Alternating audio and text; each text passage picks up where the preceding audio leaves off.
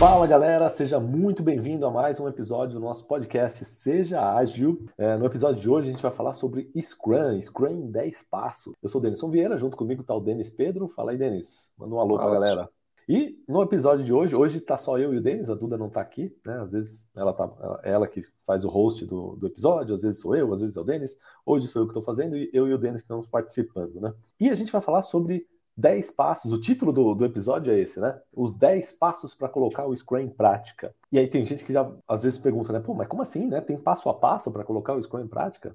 Calma, calma, se você é o xiita, agile xiita, né? Fica tranquilo, não tem passo a passo, não tem é, receita de bolo para colocar um Scrum, tá? A gente vai falar mais para frente sobre isso. É, mas a gente gosta de simplificar, né? A gente gosta de simplificar a vida, o Agile né? Sempre tem os Agile. É, a gente gosta de simplificar a vida das pessoas, né? De, de ensinar de uma maneira que fica fácil de você colocar em prática, fácil de você fazer. E uma das maneiras, né? Claro que não é, não é a única, não é o único jeito, não existem os 10 passos do Scrum, é a gente que está criando essa. Uh, tomando essa liberdade poética só para deixar mais didático, né? Um passo a passo para você colocar em prática. E é disso que a gente vai falar ao longo do episódio. Né? É... Então vamos lá. Primeiramente, sejam bem-vindos. E eu acho que a primeira dúvida que muita. Não que seja uma dúvida, mas eu acho que é bom, se alguém tem essa dúvida ainda, é bom colocar todo mundo na mesma página. A gente sabe que a nossa audiência, é, tanto do podcast é, ouvido, quanto os, no, os vídeos no YouTube, Instagram tal, a gente sabe que a audiência é grande, né? E tem pessoas cara, dos mais variados backgrounds, né? Que conhe alguns conhecem mais sobre gestão ágil, outros conhecem menos. Então é importante a gente colocar tudo, todo mundo na mesma página, né, Denis? É, antes Sim. de entrar aqui nos 10 passos do Scrum, seria legal a gente dar uma explicaçãozinha rápida do que, que é o Scrum, né? O que, que é o Scrum? É, o que, que as pessoas fazem de errado ao, ao tentar colocar o Scrum? Qual é a importância de buscar fazer o Scrum da maneira mais próxima do, do que está no Scrum Guide, né? O, o, mais correto possível, e depois a gente entra nos 10 passos, né? Então vamos lá. Primeiro eu vou fazer uma explicação rápida aqui do que, que é o Scrum, e o Denis é, fala aqui. Você fala da parte errada depois, tá, Denis? Vamos lá. Primeiro, o que, o que é o tal do Scrum, né? Scrum é um framework, né? Aí, o que, que é framework, né? Framework é um. Imagina como uma forma de organizar o trabalho, uma forma de, de organizar as coisas, tá? É, algumas pessoas chamam de metodologia, outras falam que não, não é metodologia, tanto faz, tá? O importante é você entender que é um jeito de organizar o seu trabalho. Tem alunos que gostam de é. chamar de moldura, cara. Moldura, moldura né? é, pois é. é. Eu acho que pouco importa a, a, essa é, ficar se apegando né, à palavrinha X ou à palavrinha Y. O importante é você entender o conceito. É um jeito de organizar o trabalho, um jeito de organizar é, o que precisa ser feito, a execução das coisas, o monitoramento e o controle do, do, do que está sendo feito, a evolução dos trabalhos, é uma forma de organizar o trabalho, tá? De organizar e executar o trabalho. Está é, tá dentro das metodologias ágeis, dos métodos ágeis, né? O Scrum é um deles, e é um dos principais, se não o principal método ágil mais conhecido no mundo, e também mais utilizado no mundo. É, ele é usado tanto para você organizar. Primeiramente, o Scrum foi criado para organizar é, produtos, tá? Para você organizar o trabalho no desenvolvimento de algum produto.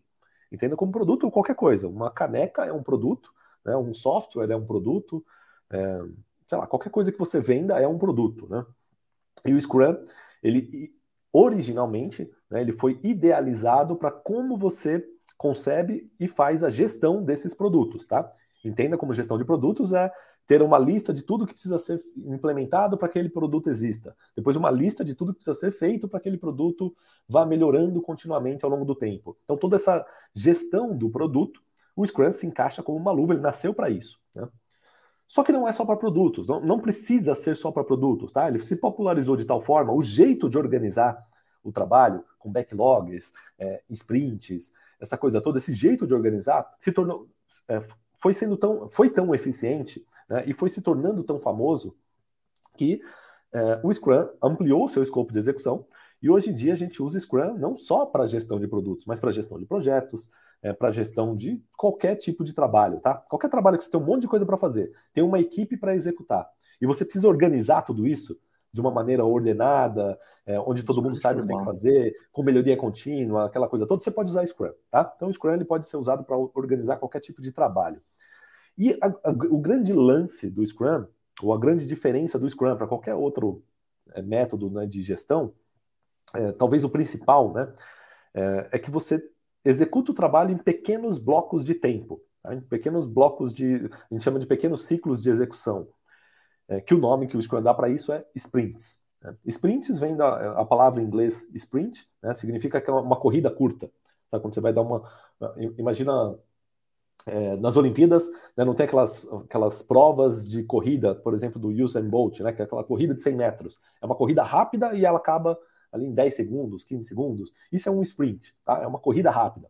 Então o Scrum, ele pega aquele monte de trabalho que você tem para fazer e organiza a execução em sprints, em corridas rápidas, em pequenos ciclos de execução. Então você planeja um pequeno ciclo, executa, no final você verifica o que, deu certo, o que, não deu certo, é, e planeja o próximo ciclo e assim vai. Ele vai de sprints em sprints. Basicamente, isso é o Scrum, tá? É assim que funciona. É, esses ciclos de execução a gente também chama de PDCA. Que, que é o PDCA? Não é o Scrum que criou isso, isso vem antes do Scrum, né? vem da escola da qualidade. É, se eu não me engano, quem cunhou o termo, eu acho que foi o William Deming, né? lá na década de 40, do PDCA. O que, é PDCA? É Plan, Do, Check, Act planejar, executar, verificar e agir conforme o, o que for necessário. Né? Na, na, na, verificação, você pode ter encontrado um erro ou não, e você tem que agir é, e replanejar de novo. Então, PDCA é um ciclo de planejamento, execução, verificação e ação. Planejamento, execução, verificação. O Scrum é um monte de PDCAs. Né? Imagina que cada planejamento de, e ciclo de execução é um pequeno PDCA que a gente vai executando. Então, é a mesma coisa, tá? É, isso é o Scrum. E aí, existem algumas pessoas que tem, interpretam isso de formas mais diversas, né? É, tem os, os, agilistas chiitas, que a gente chama, né? Que, pô, vai lá com as regrinhas debaixo do braço, né? E, e, começa a brigar, os, ou como o Denis comenta, né? Os fiscais do Scrum, né? Que começa a querer fiscalizar. Polícia isso é, do Scrum. É assim. A polícia do Scrum, né? Conta um pouquinho aí, Denis, sobre esses erros aí, ou essas coisas que. Não, vamos que, lá, cara. Que, que, na verdade Falando não é modelos antigos que você invocou aí, o espírito do Deming, cara, tem ainda aquele modelo do Tuckman, lá de 65, lá que é o Forming, Storming, Norming, Performing, qualquer ONG aí que os caras inventem mais, tem tudo a ver com essa migração aí para o Scrum. Que, o, o que, que é esse modelo? Lá em 65, o, os caras desenvolveram o modelo, o Tuckman foi um cara de administração. Aliás, o nome do cara é Bruce Wayne Tuckman, para quem curte o Batman. E, e, ele desenhou lá esse processo de forming, de você formar a equipe, de formar metas, identificar seus objetivos, depois definir a responsabilidade de cada um, depois definir os processos e depois ir para alta produtividade. O Scrum já resolve isso. O Scrum já tem todo o processinho ali montadinho para você executar. O problema, galera, é que às vezes as pessoas pegam o Scrum, e o Denison está brincando com o negócio aqui de polícia do Scrum, que é uma brincadeira que a gente tem aqui, e não sabem o que estão executando. Ou pior, né? Os caras pegam aquilo, executam de uma maneira extremamente abstrata, artificial, né? E, e, e não acabam acoplando aquilo na cultura ou no jeito de fazer as coisas. É, o mais importante é você saber o que, que você está rodando, né? Uma das cerimônias super importantes do Scrum é a Daily Scrum, a reunião diária, que dura 15 minutinhos, né? Essa reunião também é conhecida como stand-up meeting, né? Mas sabe, outro dia eu estava aqui e tal, aí falando com uma pessoa, falou, olha, eu, eu preciso confessar, como se eu fosse tipo o padre do Scrum. Temos um termo novo aqui. As pessoas confessam as paradas para mim agora. Eu não estou de pé para fazer a Daily Scrum. Nós nos sentamos. Tem algum problema? Eu falei, claro que não. Vai sentado, meu. Nós fazemos um, eu vou ficar em pé aqui na Mind Master, né? O Denison em pé na casa dele. Não é assim, né, gente? Então a gente tem que entender o porquê. Por que, que a gente faz a Daily Scrum, por exemplo? A gente faz a Daily Scrum, que é um alinhamento com todo mundo, todo mundo vai ficar na mesma página. Ali é o momento onde está todo mundo na arena ali e pedindo ajuda para o Scrum Master, falou, Scrum Master, estou com um impedimento. O que, que é um impedimento? Impedimento é uma rocha no meio do caminho que nós vamos decidir ali se nós vamos contornar ela ou explodir ela com a ajuda do Scrum Master. veja, é uma situação de 15 minutos de alinhamento e até a última versão do Scrum Guide era obrigatório nessa Daily Scrum. Scrum Guide, para quem não sabe, é o guia do Scrum que explica certinho as regras é, do jogo, as regras do funcionamento do Scrum. E dizia lá que todo dia, nessa Daily Scrum, você tinha que fazer três perguntinhas. Você deve saber, que é o que você fez ontem, o que você vai fazer hoje e se há algum impedimento. E com o passar dos anos, isso acabou ficando tão mecânico que as Daily Scrums ficaram chatas e acabavam sendo evitadas. Então, você tem que fazer essa Daily Scrum de uma maneira mais solta e principalmente entendendo o seu propósito, tá bom? E tudo bem fazer de pé, viu? Eu não vou estar lá fiscalizando, não. Outra coisa é o papel do, do Scrum Master, né? O papel do Scrum Master é facilitar a vida das pessoas, né? O que é facilitar? Tornar fácil. Ah, legal, descobri o Brasil. Não é isso. Tornar fácil ou facilitar é dar todo o instrumento, tempo, capacitação, ou mesmo é, estar do lado dos membros do time para que eles possam compreender o que eles vão fazer. Então, no Scrum, as equipes elas são autogerenciadas. É, o que, que é uma equipe autogerenciada? É o caos completo. Você olha lá e não é assim também. Evite tudo que for extremo, não faz bem para o seu corpo e tampouco para sua mente. Frase de Instagram, hein? Então, uhum. no Scrum é a mesma coisa. O autogerenciamento é a capacidade do time de rumo ao que eles definiram no sprint. Lembra que o Denison explicou no sprint? Tem uma meta ali. Naquelas duas semanas, mais ou menos, que dura esse ciclo, duas ou até quatro semanas, que normalmente o mercado trabalha, você tem ali uma meta de coisas para fazer que vão atender a necessidade do que o product owner, que é o dono do produto, falou: olha, nessas duas semanas eu preciso que vocês trabalhem nessa listinha de coisas aqui, a começar por esse, que para mim é o mais importante e mais valioso, até esse aqui, beleza? Esse aqui, se não der para fazer, tudo bem. E, e, boa. E vão seguindo nessas duas semanas trabalhando com isso. E nessa Daily Scrum vocês vão fazer isso. O Scrum Master vai fazer as coisas acontecerem, vai deixar vocês mais à vontade. E esse autogerenciamento é vocês ter o compromisso, a responsabilidade de cumprir com aquilo que vocês sabem que tem que executar. Uma outra coisa é, que é a primeira vítima do Scrum é a retrospectiva. O que é a primeira vítima? A vida é corrida, todo mundo está tentando aí matar um dragão por dia, não é nem mais um leão, né? E, e a retrospectiva é uma sessão ali no final, uma cerimônia do Scrum, onde a gente avalia que a gente pode melhorar nos processos. E, gente, é facinho da gente pular isso aí. Falar, ah, depois a gente vê. Quem é Scrum Master aqui e nunca fez isso, que atire a primeira pedra agora, hein?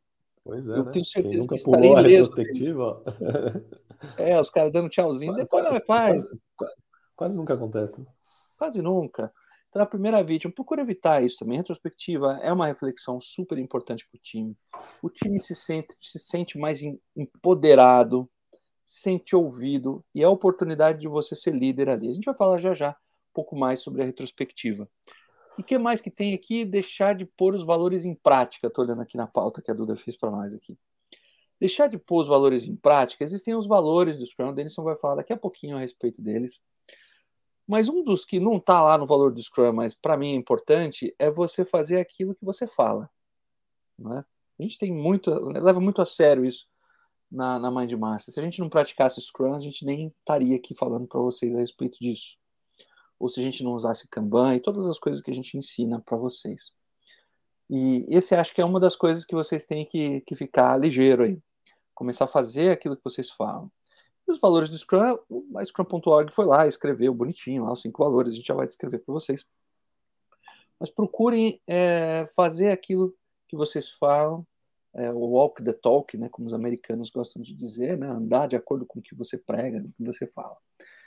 E essas cerimônias todas que a gente fala são super simples, não é complexo, é fácil de fazer, mas você precisa seguir a receita do bolo aí. Você vai ficar tentado em mudar o Scrum, bem, pode adaptar, pode chamar a Sprint Review de, de reunião de qualidade, de status report, pode chamar do que você quiser, é importante você seguir ali, porque esse também é um modelo testado no planeta todo, né, milhões de vezes e funciona nos projetos mais críticos, desde o livro do Jeff Sutherland, que testou isso em aviões, no FBI, até o que a gente vê com os nossos alunos dos mais diversos segmentos, tá? Então, vamos de boa e dá para fazer tudo. Bacana, show de bola. Essas são as coisas aí para vocês tomarem cuidado, né? E seguindo aqui a pauta também, é, a Duda não está aqui, mas ela que prepara a pauta, né, pra gente, então a gente fala as coisas aqui, tá? Estamos seguindo é hoje, aleatórios, né? Tem, tem um. E olha, a gente está seguindo a pauta, hein, Duda? Se ela estiver assistindo a gente.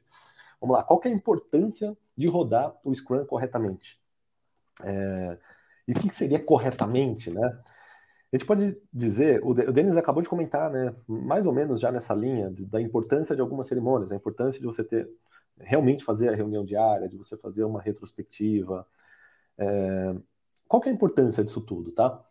Imagina que o Scrum não foi, não nasceu ontem, né? O Scrum tá, tá para fazer 30 anos já, né? já tá velhinho o Scrum. É, e ele vem evoluindo ao longo do tempo, tá? Por que eu estou dizendo isso? Porque tudo que tá, tudo que é pregado ali no Scrum para ser feito, né? Reunião de planejamento, organização do trabalho em sprints, reunião diária, é, reunião de revisão, reunião de retrospectiva.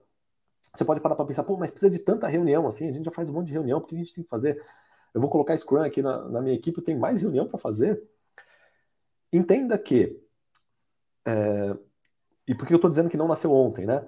É um processo de trabalho, um processo de organização do trabalho que já foi testado por não centenas, mas milhares, e não milhares de pessoas, mas talvez milhares de empresas, e tem se mostrado ao longo do tempo super eficiente. Tá? Quando você coloca realmente todas essas cerimônias ou reuniões, né, às vezes a gente chama de cerimônia as reuniões, é, fica até estranho, né? Acostumado a ouvir cerimônias, né? Pensa, pô, é um negócio mais religioso, né? Quando você fala cerimônia. Não, não é Eu isso. já falei é, do padre aqui, tá tudo certo. É, é, só um jeito da gente falar é, sobre as reuniões do Scrum. É, mas quando, Na literatura vocês vão elas, achar mais cerimônia. É bom saber. É, talvez você vai, vai ler mais sobre cerimônias, né? Mas assim, entenda que todas elas foram estrategicamente colocadas ali e elas não foram pensadas assim, uma vez, ah, eu acho que deve ser bom ter uma planning, acho que é bom isso e pronto. Não, foi ao longo do tempo evoluindo. Né? nos últimos 30 anos, as pessoas que, que cuidam ali do, do, do Scrum Guide, é, a cada quatro anos, a cada quatro ou cada dois? O PMBOK é a cada quatro, o Scrum é a cada dois. Né? Cada dois. A cada dois anos tem uma atualização com as práticas que estão melhor funcionando no mundo, né, com os dos praticantes do Scrum. Ou seja, o Scrum vem evoluindo ao longo do tempo. Então, a ordem das reuniões, é, a quantidade de reuniões, é tudo meticulosamente pensado para você ter o máximo, extrair o máximo de produtividade do seu time. E todas essas reuniões, quando são colocadas é, realmente do jeito que elas são desenhadas para ser, a grande maioria das vezes você elimina a necessidade de outras reuniões. Tá? E, o e aí o que mais acontece é equipes ou empresas que tem aquele monte de reunião, a pessoa tem reunião o dia inteiro. Você pega a agenda da pessoa, não tem um, um espacinho, né? Não tem cinco minutos de espaço ali na agenda, porque a reunião da reunião, a reunião para definir a pauta da próxima reunião, e, é só isso, né? Aquele, a pessoa vive em reunião, não tem tempo para realmente trabalhar. Quando você coloca Scrum e você realmente executa, reunião de planejamento, planeja sprint, reunião diária de no máximo 15 minutos. No final da sprint, faz reunião de review retrospectiva. Quando você coloca isso em prática no time, é, melhora demais o, o alinhamento, né, a comunicação entre as pessoas, melhora muito a gestão da comunicação do time, e isso aumenta o alinhamento, diminui a necessidade de outras reuniões. Tá? Muitas vezes a gente, tá, a gente tem reunião para apagar um incêndio, né? Que quando você o, utiliza outra, todo esse né? é para marcar outra, né? E quando você utiliza todo esse arcabouço do Scrum, às vezes você esse incêndio nem acaba existindo e aí você acaba ganhando muita produtividade com isso. Tá? Então, essa é a grande importância de você colocar o Scrum direitinho, do jeito que é, tá? Não pular as reuniões, achar, ah, não, vamos, a, a, gente faz daily, só que a gente não faz todo dia, a gente faz daily a cada dois dias. Não existe, né? Daily Scrum, o nome é reunião diária. Como você vai fazer reunião diária a cada dois dias? Não, não é, né? Diário é todo dia. É, Parece bizarro isso, né? Mas acontece, tá? Acontece bastante no mercado, que a gente vê aí de gente fazendo, não, nossas dailies uh, são uma vez a cada três dias. Pô, como assim, né? Isso não é daily. É, que mais? É, retrospectiva, como o Denis comentou, né? Qual é a importância da retrospectiva? Quanto mais você.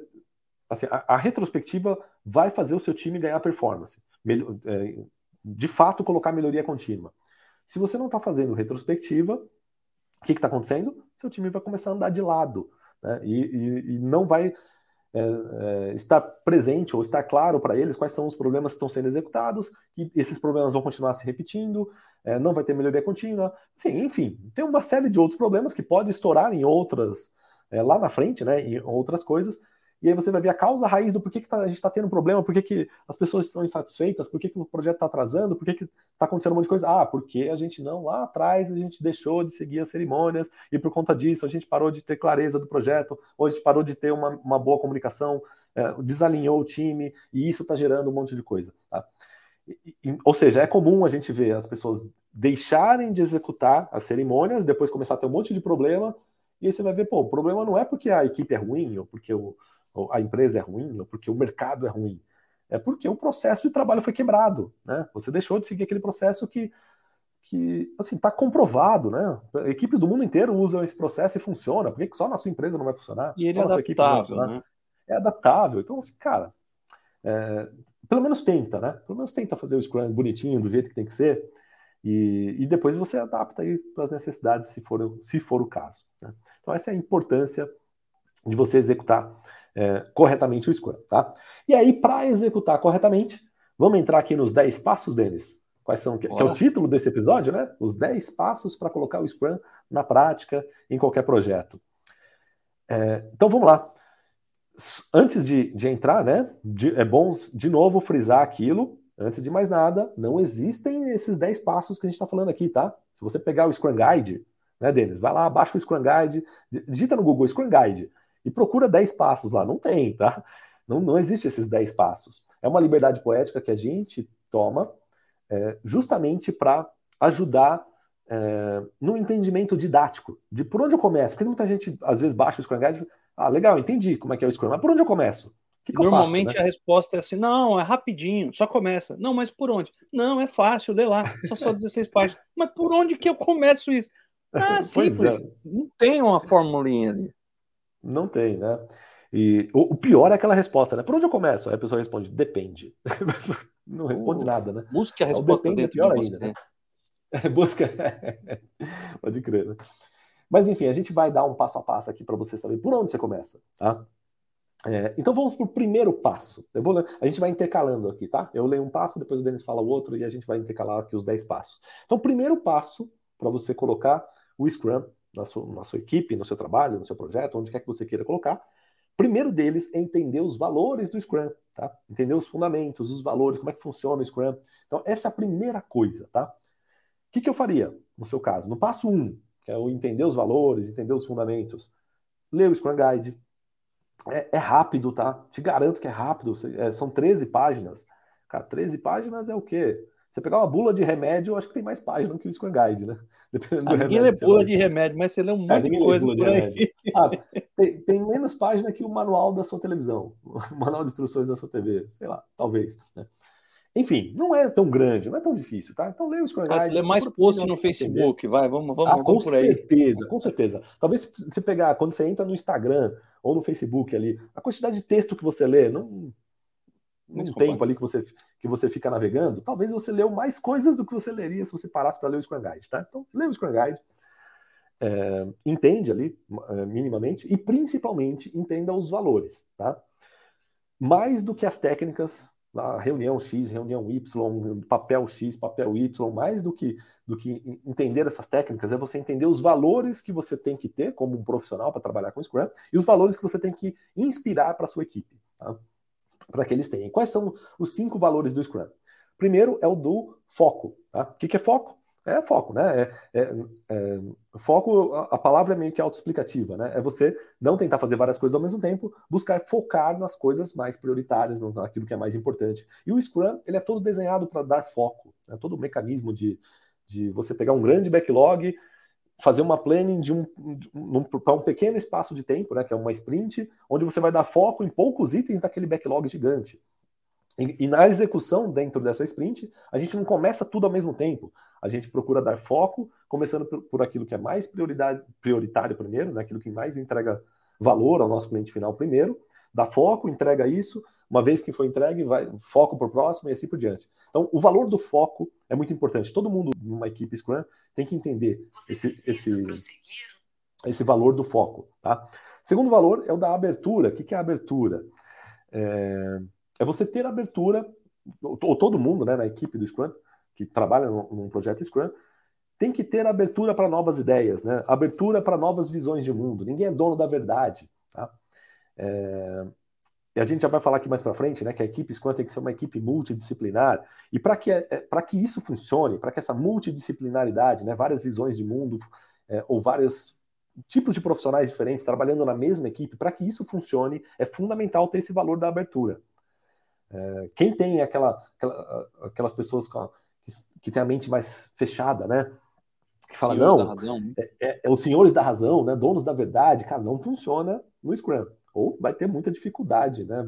Um time Scrum quando tem senhores da verdade trabalhando ou vai ficar lá, né? sozinho. Né? Ou vai acabar ficando sozinho, né? Entenda que esse valor é fundamental, tá? Da abertura, de dar abertura, ter abertura, você como membro ali de um time ou líder de um time que está usando Scrum, você tem que dar essa abertura para todo mundo e viver esse valor para que as pessoas também entendam a importância da abertura, tá? Outro valor importante é o da coragem. É, o que é coragem? É, nesse contexto aqui do Scrum. Né? É a coragem de você fazer aquilo que é certo, mesmo em situações difíceis, tá? mesmo em situações que possam eventualmente, né, sei lá, colocar algum, em risco alguma coisa, ou que você, sei lá, tá com vergonha de expor aquela opinião, ou com medo Cara, de expor aquela opinião, medo de fazer alguma coisa, mas fazer aquilo que é certo. Né? Fala aí, Denis. A Scrum.org não, não, não saberia traduzir de uma forma bonita o antônimo de preguiça, talvez. E é coragem para você fazer o que você precisa fazer. O que o Pio priorizou ali para fazer é aquilo, é a meta que definiu, porque no final o que conta no Scrum é você agregar valor. É você entregar coisas de valor no final de cada sprint, né? Tem tudo a ver com a coragem, sim, sim, com, sim. faz o que você tem que fazer. Né? É, pois é. Eu, eu, eu, costumo sempre falar que coragem não significa ausência de medo, tá? A gente fala, pô, mas eu, eu, não sei se eu devo falar isso, não sei se eu devo fazer isso. Quando você está com esse não sei, é porque você está com medo. E é normal, todo mundo tem medo. É normal, tá? Medo existe. A, a, coragem não é não ter medo. Coragem é você fazer aquilo que é certo, mesmo com medo. Tá? Então, é, entenda isso. É, e, e é um valor fundamental. Tá? Outro valor é o do comprometimento.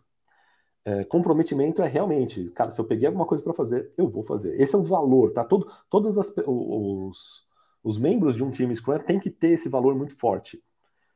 É, inclusive, o jeito que é desenhado o Scrum é para gerar comprometimento. Né? A, gente, a gente chama de a, a, diferença do trabalho puxado e empurrado. Né? O que, que é o trabalho empurrado? É quando um gestor centralizador vai lá, faz um cronograma e empurra a tarefa para as pessoas, né? delega as tarefas.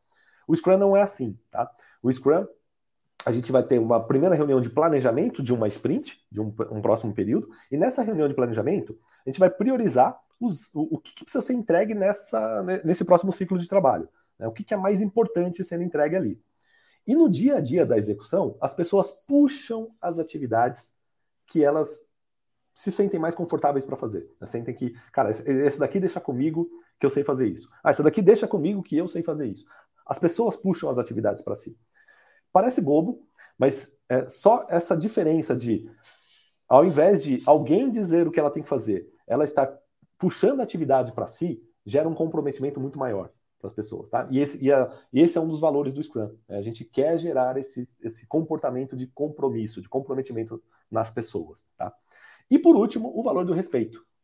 É um trabalho em equipe, né? normalmente equipes multidisciplinares, tem que ter respeito. Respeito é fundamental. Tá? Eu acho que não só no Scrum, né? É, em qualquer trabalho em equipe, em qualquer lugar, respeito é um valor fundamental para uma equipe Scrum. Esse é o primeiro passo, tá? Então, o primeiro passo é entender os fundamentos, entender esses valores. E a gente vai para o segundo passo, né, Denis? Qual é o segundo passo que a gente sugere aqui? Olha só, não é exatamente um passo sequencial onde você vai fazer aí tipo banco imobiliário, né? Não tem volte duas casas, nada disso. É só uma, uma sugestão de coisas que precisam existir para que o Scrum possa ser executado aí no teu projeto. E uma delas é uma responsabilidade, como diz o Scrum, uh, o Scrum Guide, ou um papel, para ficar mais claro, que é o papel do Product Owner, ou Product Owner, como a gente às vezes fala, porque nós somos BR, né? E esse cara, o papel dele é ser realmente o que diz em inglês, é o seu dono do produto. E algumas características super importantes que ele tem é dele ter esse senso de, de, de ser dono do produto. Eu não sei como traduzir isso para ownership, o produto. De, de ter essa, essa coisa de ser o dono. Né? De responsabilidade, se né? Se responsabilizar, né? Deixa comigo, eu, eu cuido desse negócio aí. Ele traz para si, né? É, é, a responsabilidade de, de tudo que acontece com o produto ser é, sob sua gestão, sob sua liderança. Então, alguns exemplos.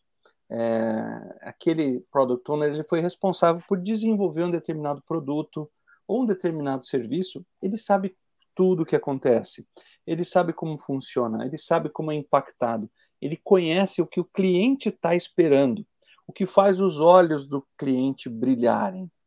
Ele sabe que se entregar uma determinada partezinha antes para o cliente, já vai ter atendido assim grande parte do desejo do cliente. E é dessa forma que ele vai priorizando, ou seja, colocando o que é mais importante primeiro na lista de coisas para fazer que a gente chama de backlog, tá? Ele conhece o mercado, ele sabe como que o produto dele está posicionado, como não está, o que, que ele precisa fazer para melhorar a posição do produto dele no mercado. Ele sabe aquilo que o produto precisa ter de funcionalidades ou de aparência ou de componentes que formam aquele produto para ele ficar mais legal. Ele sabe o valor que aquilo tem, tanto o valor financeiro quanto o valor é, que às vezes é, nem é tão percebido, mas é o que faz intangível, né? intangível de ser fazer com que o cliente fique é, muito satisfeito com o que está sendo uh, entregue, né? E, e para que, que a gente precisa ter um product owner, né? Que, que acho que é. Todo mundo está falando, poxa, mas precisa ter. Ele é quem diz o que precisa ter, o que não precisa ter no produto. É ele que faz a interação com os executivos da empresa, por exemplo, e com o time Scrum. Ele que senta lá com, sei lá, com o pessoal de marketing, com o pessoal da diretoria da empresa e dá o rumo ali. Alguns projetos pode ser que esse PO seja parte de um cliente que você está atendendo, ou seja alguém que dá o tom dos times, alguém que já exerce um cargo executivo. E ele tem essas responsabilidades de pegar o backlog, dar um tapa ali, deixar ele melhor, esclarecer algumas coisas que precisam ser feitas. Ele participa da reunião de planejamento. Ele define, por exemplo, é, o que a gente chama ali de critérios de aceitação. Olha, você vai me entregar esse copo aqui, ó, do Darth Vader? ele tem que ter no mínimo uma tampa, beleza? Aqui, ó, uma tampa bonitinha. Senão, não, não, não tá legal. Não vou aceitar ele. Por quê? Porque ele sabe que o cliente dele, que no caso sou eu, né? Espero ter uma tampa, porque eu vivo derrubando esse bagulho aqui. Não pode cair água aqui, né? Então, é por isso. Ele vai colaborar com o time, com os developers, que developers, esse nome aí bonitinho, é só para dizer que são os membros do time Scrum, tá? Bonitinho, então ele está sempre ali. Tipo, eu acho péssimo, mas os caras escreveram assim. Né? Pois é, né? Ou seja, ele é o, o, centro do negócio, galera. Ele é o grande colaborador e ele é o cara com que todo mundo vai falar para o que, que a gente precisa fazer. Ele sabe. O que, que o cliente espera, ele sabe. O que é o mais importante e eu não entendi, é ele que esclarece. Então, para vocês verem a importância do Product Owner para o time Scrum e para os executivos, diretores da empresa, ele é uma peça fundamental, porque é ele que faz a visão, a estratégia da companhia acontecer de verdade. Então, ele é um cara chave no Scrum. E quem que é a melhor pessoa, né, para ser o PO? Cara, quem conhece tudo isso, né? Quem... Aí vai variar muito de empresa para empresa, né? Para é empresa, para projeto. Que... Por exemplo, aqui na minha casa, o pior sou eu, porque eu mando em tudo. Vocês entenderam? Uhum, Até parece, sim. né? o pior é é, esposa. Normalmente, né? apenas normalmente são as esposas. É, apenas os cromados. Mas assim, o, o, cara que tem essa visão, que tem a responsabilidade na companhia também de fazer essas coisas acontecerem, porque não tem um papel maior do que o outro no Scrum, isso é legal vocês entenderem, tá? O PO não é mais importante que o developer, o developer não é mais importante que o Scrum Master, e a vida é assim. Cada um tem uma responsabilidade clara.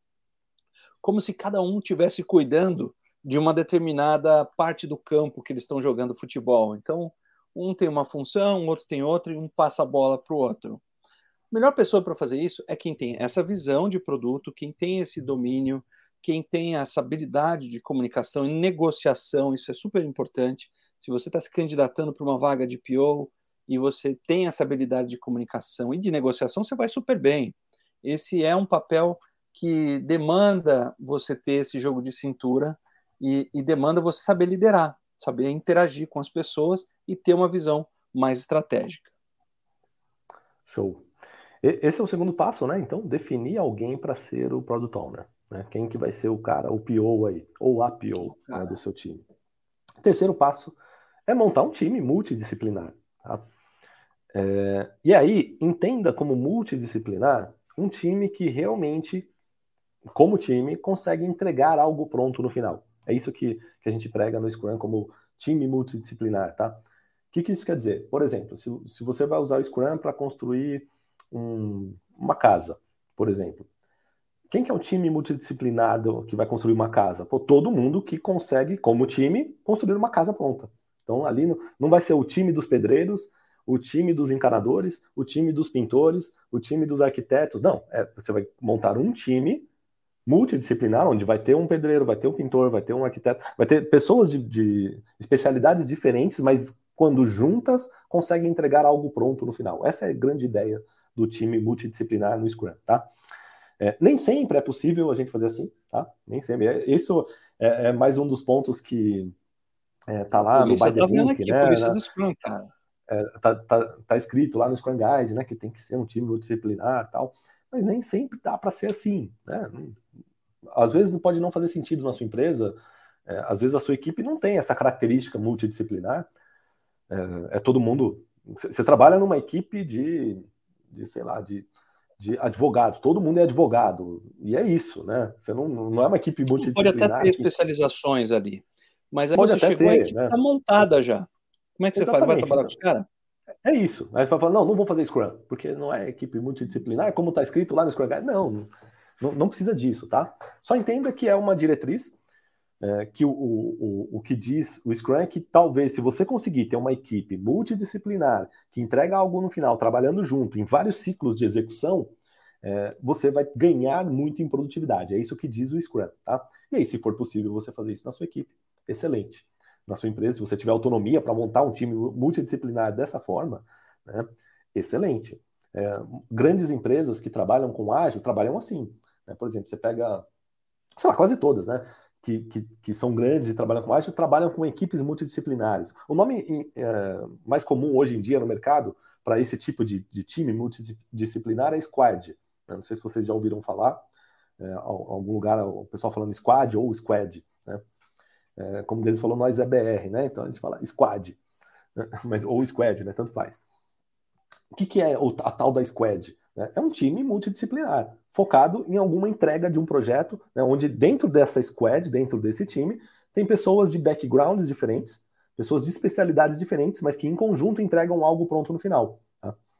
É, normalmente pode ter um time multidisciplinar para entregar um projeto, ou para entregar um produto específico, ou uma parte específica de um produto, dentro de, da, de toda a hierarquia da empresa. E essas pessoas, é, é ou melhor, essas squads, elas podem ser formadas só para um projeto. E as pessoas não são daquele projeto, por exemplo. Um exemplo.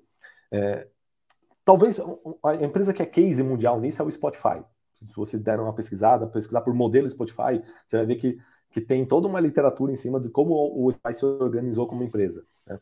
Mas basicamente o que, que é isso? Imagina que o Spotify, quem acho que a maioria talvez deva conhecer, né? às vezes está até ouvindo o podcast nosso aqui no Spotify, é uma ferramenta de, de ouvir música ou ouvir podcasts pelos, primariamente né, pelos celulares, mas você pode ouvir também pelo computador, tal, mas enfim, é uma ferramenta de, de streaming de música, né, o Netflix das músicas. E o Spotify, como empresa, é case mundial de aplicação de gestão ágil né, há, há, muito tempo. E como que eles se organizam lá dentro? Imagina, é uma empresa que desenvolve uma ferramenta, desenvolve um software, né? Então você tem lá engenheiros de software, tem testadores de software, tem os arquitetos, é, tem os programadores, tem os gerentes, tem designers. Os caras da música. Os caras da música. Então tem as especialidades, né? E eles têm os times dessas pessoas. Então tem o time de programadores, tem o time de designers, tem o time de, de não sei o quê. Eles chamam de tribos, né?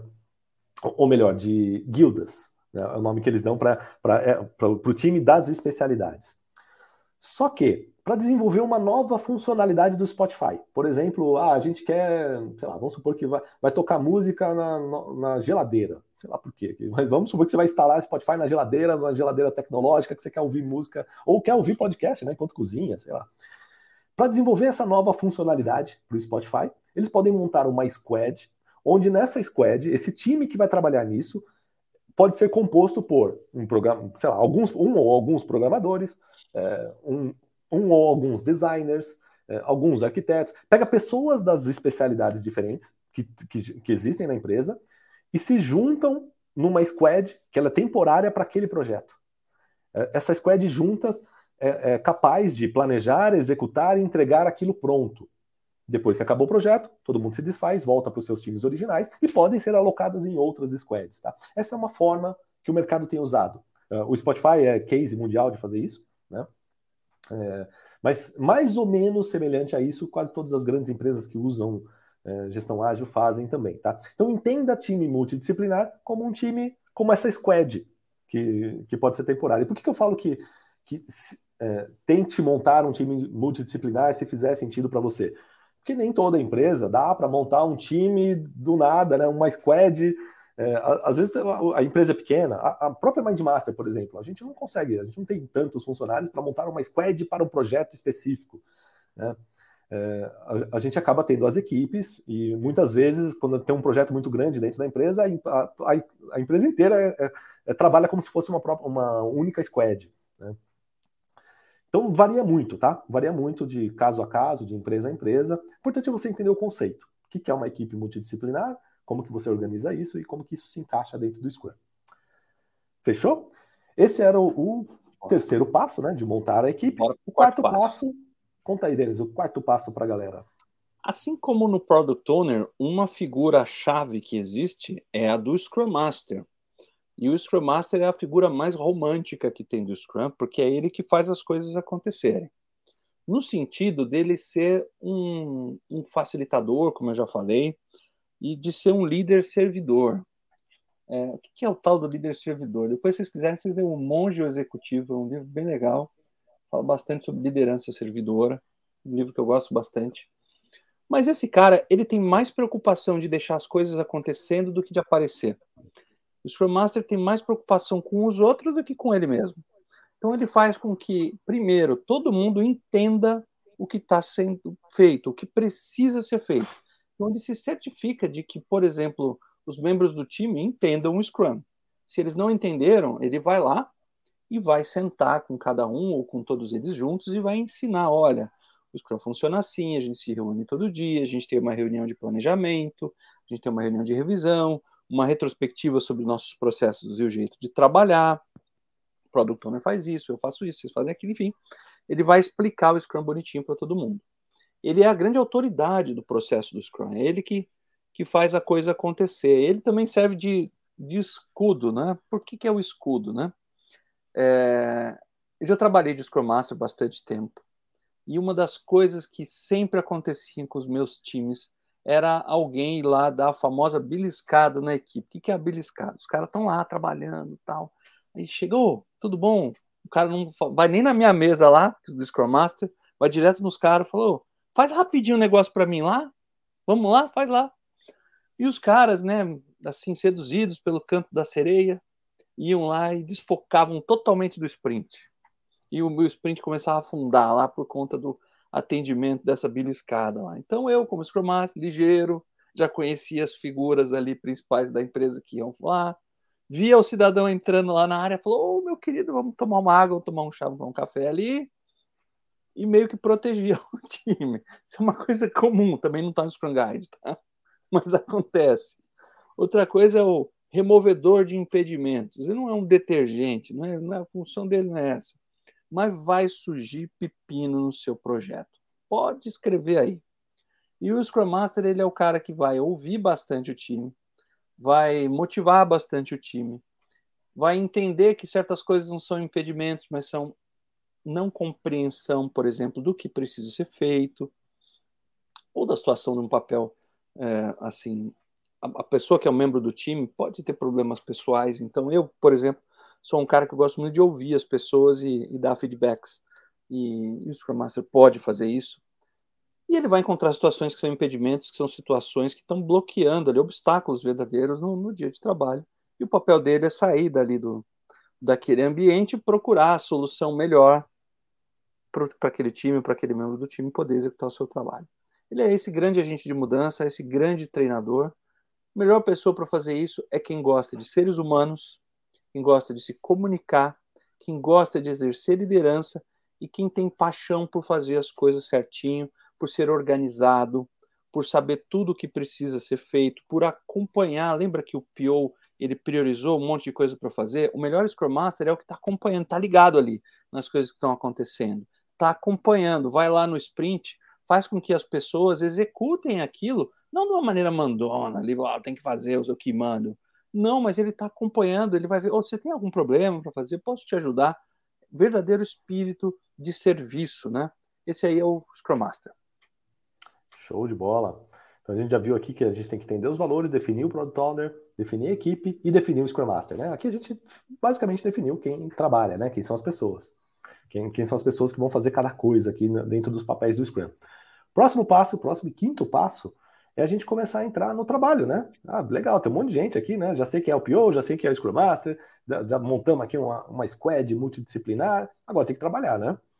É, e aí, qual que é o primeiro passo do trabalho, né? Que é o nosso quinto aqui dos cinco passos do Scrum? É montar ou criar o seu primeiro backlog, ou criar o backlog, tá? É, lembrando de novo, não, não são passos sequen necessariamente sequenciais, tá? É claro que na prática, normalmente, né?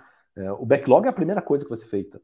Os, ou, tão logo o, o Product Owner é designado como Product Owner, ele já começa a trabalhar no backlog. Né? Mas só de forma didática, tá? Entenda? A gente colocou aqui só para ter uma sequência é, fácil de entender. Né? É, o quinto passo aqui, então, é montar esse backlog ou ter esse backlog pronto. E quem que cria o backlog? Já falei, né? É o Product Owner. O, ele é o cara responsável, pelo menos, pelo Product Owner. Não, não necessariamente tem que ser ele que digita as coisas numa planilha, ou ele que realmente faça ali, tá? É, mas ele é o responsável pelo que está ali. Ele pode até delegar para outras pessoas ajudarem a montar esse backlog, mas a responsabilidade do backlog é do Product Owner, tá? É, não só dos itens que estão ali, mas também a priorização desse backlog é responsabilidade do Product Owner. Como o Denis comentou, o, o, o PO, né, a gente chama carinhosamente o Product Owner de PO, que é até mais fácil de pronunciar, né? É, o PO é o cara que, ou a, a, a pessoa, né, que mais entende do cliente da, do seu produto ou do seu projeto. É a pessoa que mais entende o que, que entrega valor para aquele cliente. E ao entender o, o que, que entrega valor, ele prioriza o backlog, é, é dele a responsabilidade de priorizar o backlog para que os itens de maior valor sejam feitos primeiro. É, se eu puder resumir numa frase, o que, que o, o, o, o, que, que o PO tem que fazer, ou, ou, qual o objetivo do PO com o backlog, é maximizar ao máximo a entrega de valor do, do, do, trabalho daquele time. É extrair o máximo de valor do esforço de trabalho daquele time. Tá? Essa é a responsabilidade máxima que o PO tem que ter com aquele backlog. Tá? Ele tem que olhar para o backlog e falar, cara, como que eu vou organizar isso dessa fruta? É para fazer, pra fazer essa, esse suco sair o máximo de suco possível. Entenda suco como valor, não é, fazer as pessoas trabalharem né, exaustivamente, não é isso. É como que eu faço o trabalho inteligente. O que é um trabalho inteligente? É, é entregar o máximo de valor com menos, um, mínimo de esforço, né? Ou com um esforço normal, né? É, sem esfolar as pessoas, sem fazer as pessoas trabalharem de fim de semana, mas fazendo elas o, a mesma carga horária, entregar o máximo de valor.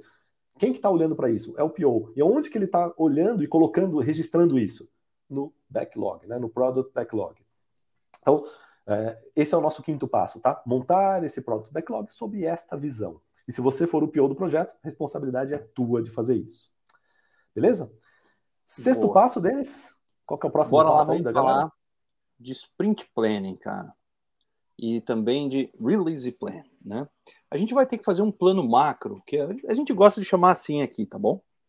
É, o nome mais conhecido no mercado é de release plan.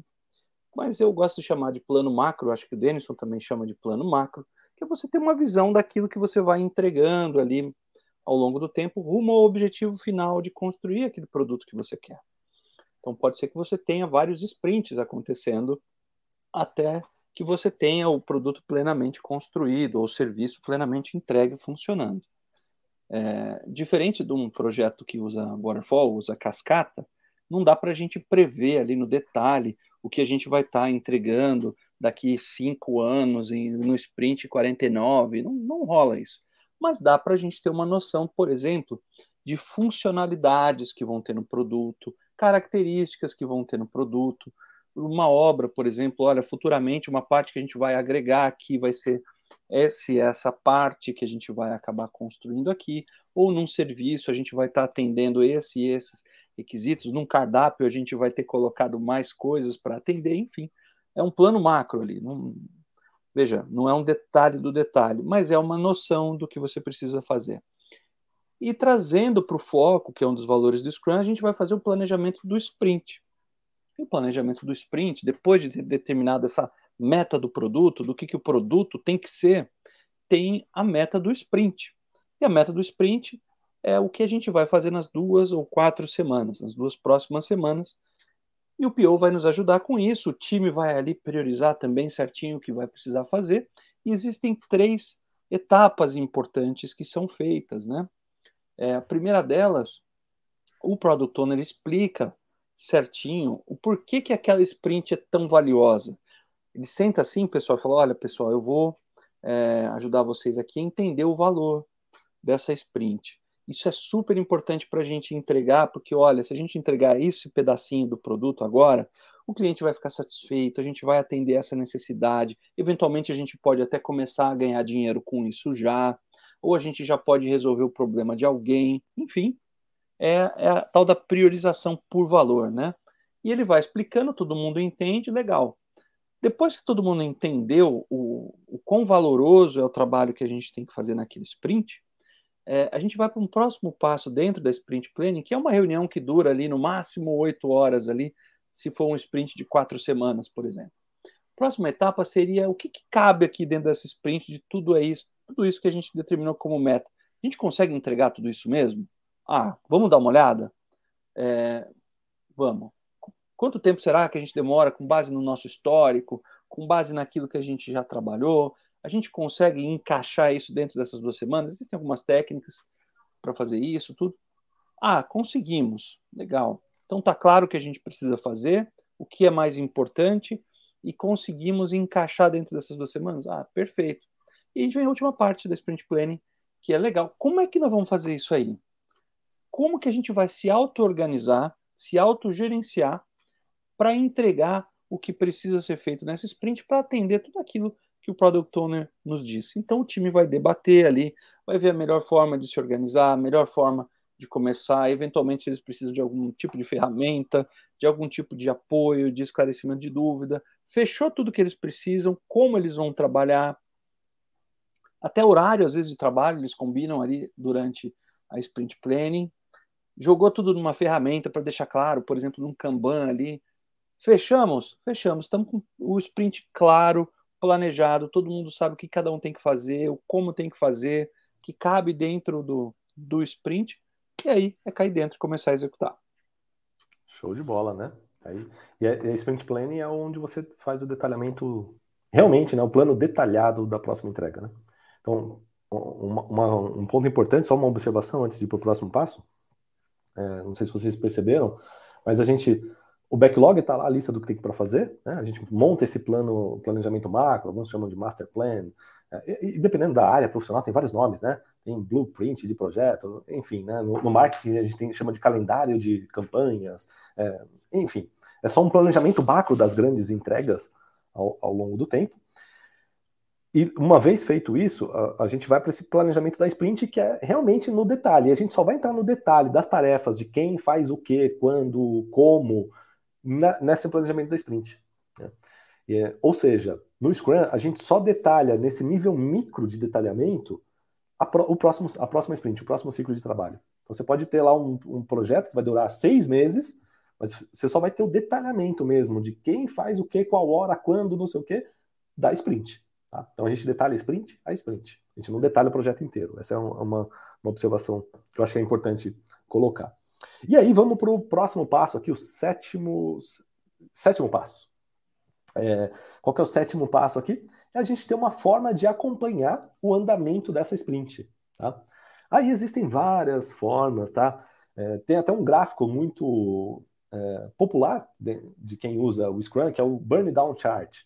Quem já leu ou já pesquisou minimamente alguma coisa sobre Scrum, talvez já tenha caído é, em algum lugar falando de Burn Down Chart. O que é o tal do Burn Down Chart? Né?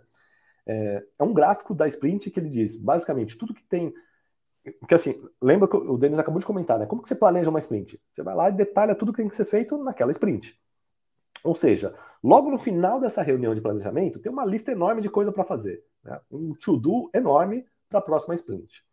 Imagine o burn down, ele começa com esse to-do enorme. E conforme o tempo vai passando, você vai queimando os itens que estão prontos. E é basicamente isso, por isso que chama burn down, né? É um gráfico que vai queimando, queimando para baixo, né? É, e é basicamente isso que você faz. É um jeito de você visualmente é, olhar como que as tarefas estão sendo é, queimadas ao, ao, ao, longo da sprint. Tá? É um, um, dos gráficos, é um gráfico muito popular entre times Scrum. Né? Teve uma época que ele estava no Scrum Guide, inclusive, fazia parte do Scrum Guide, né? Dentre as diretrizes. É, hoje tem uma menção ali, tipo, usa hoje aí. Tem uma, mas... uma, menção que é que pode usar, né, se você quiser, é, mas não é. Não quer dizer que ah, para fazer Scrum tem que ter Scrum, tem que ter burn down chart da sprint. Não, nada a ver, tá? É só um jeito de acompanhar. Você pode usar qualquer outro tipo de gráfico, qualquer outro tipo de forma de acompanhar o trabalho da equipe. O importante é você acompanhar, ou você ter algum mecanismo para acompanhar o andamento das coisas no dia a dia, tá? É... A forma mais popular que existe hoje em dia, né? Que todo, basicamente todo mundo tem, todo time Scrum tem isso daí, é um Kanban de acompanhamento da sprint. Não tem como, é, assim, é raríssimo você ver uma equipe usando Scrum e não ter um Kanban ali de acompanhamento da sprint, tá? E um Kanban, no mínimo, com a fazer, fazendo feito dentro da sprint.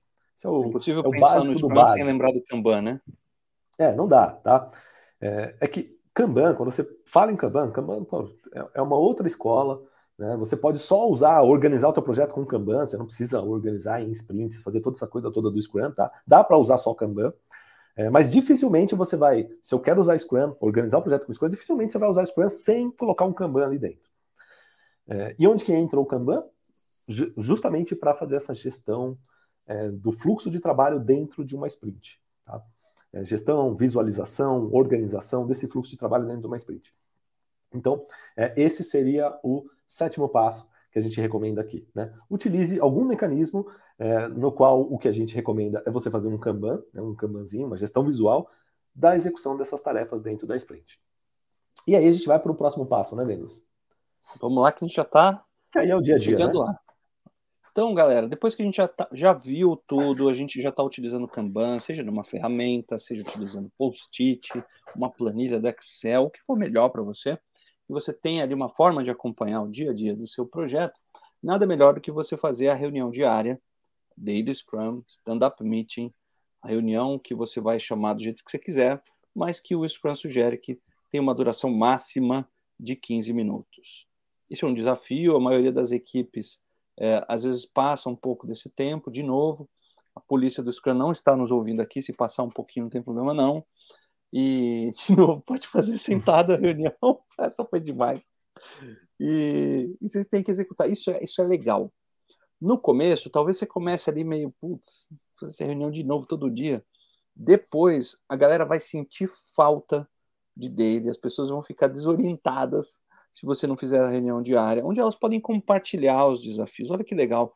Você tem uma reunião rapidinha ali com os seus colegas, putz, estava difícil fazer isso. Ou como é que você já fez aquele negócio lá mesmo? Você vai lá, tira uma dúvida. O Scrum Master ajuda todo mundo a ficar alinhado, todo mundo sabe de como está o andamento do projeto, né? Todo mundo vê as pessoas, cada um fazendo a sua parte, é super legal.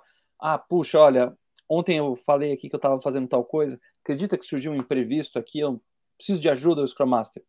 Me ajuda aí a resolver esse negócio? Legal é uma reunião de produtividade. Eu estava assistindo um filme com meu filho ontem e, e tinha um barco viking e, e, um monte de cara lá remando, né? E, e, eles só saíam do lugar por causa do tambor de um dos caras lá, fortão, assim, batendo pá, pá, pá. E a cada batida no tambor eles davam uma remada, né? E aquele mar revolto, não sei como era movido a viking, velho. E o, e o que fazia os caras a manterem o ritmo era o tambor. E esse tambor é a Daily Scrum, que vai fazer com que vocês mantenham esse ritmo de execução todos os dias. Boa, muito bem, muito boa analogia. Esse foi o oitavo passo, né? E o nono passo da nossa receitinha de bolo aqui, é, que não existe receita de bolo, mas a gente está dando uma receita para vocês, é fazer a reunião de review, tá? Então, você já foi lá, fez sprint planning, montou o Kanban de acompanhamento, começou a fazer reunião diária todo dia, tá? Chegou no final da sprint, o que, que você tem que fazer? Primeira coisa, antes de acabar a sprint, revisão da sprint. Tá? Reunião de revisão. O que é reunião de revisão? É, é, justamente o nome já diz, tá? É uma reunião de revisão do que foi feito. É, vamos pegar tudo que a gente fez, é, tudo que a gente entregou, e vamos fazer uma revisão. Vamos ver o que, que deu certo, o que, que, não, o que, que não deu certo, o que, que ficou legal. É, e essa reunião de revisão, aí tem uma, uma coisa importante, tá?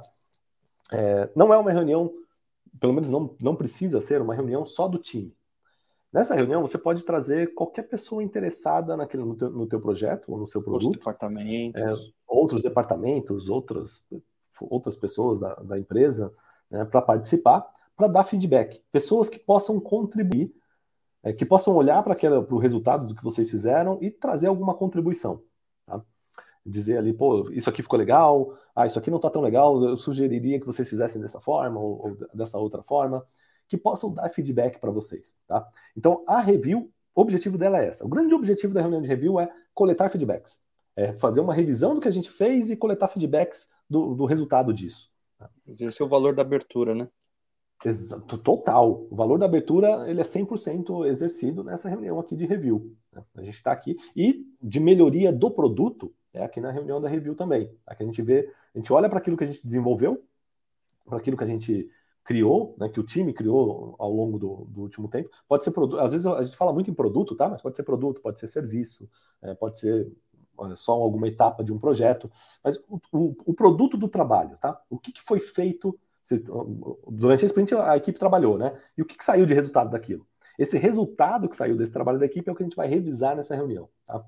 E aí, essa reunião é isso, tá? É olhar para o resultado disso e, e receber pitaco mesmo. É pra, não é aquele negócio, ah, não vem aqui dar pitaco no meu time, não. A gente quer que dê pitaco, tá? Então você chama as pessoas para virem é, justamente dar as suas percepções do que foi feito, porque a gente quer melhorar. A gente, a gente busca essa melhoria contínua, tá? Então a review é isso. É para buscar uma melhoria contínua do, daquilo que a gente executou. Esse foi o nono passo. E a gente vai para o último passo do Scrum. Qual é o último passo deles? É fazer a retrospectiva, faça a retrospectiva. Uma das frases que o Denison tem que eu gosto bastante é que gestão ágil é bom senso, né? E bom senso é uma coisa difícil às vezes de aprender, mas que faz todo sentido. Na retrospectiva, você executou todo o Scrum até aqui, você entregou, teve feedback na review.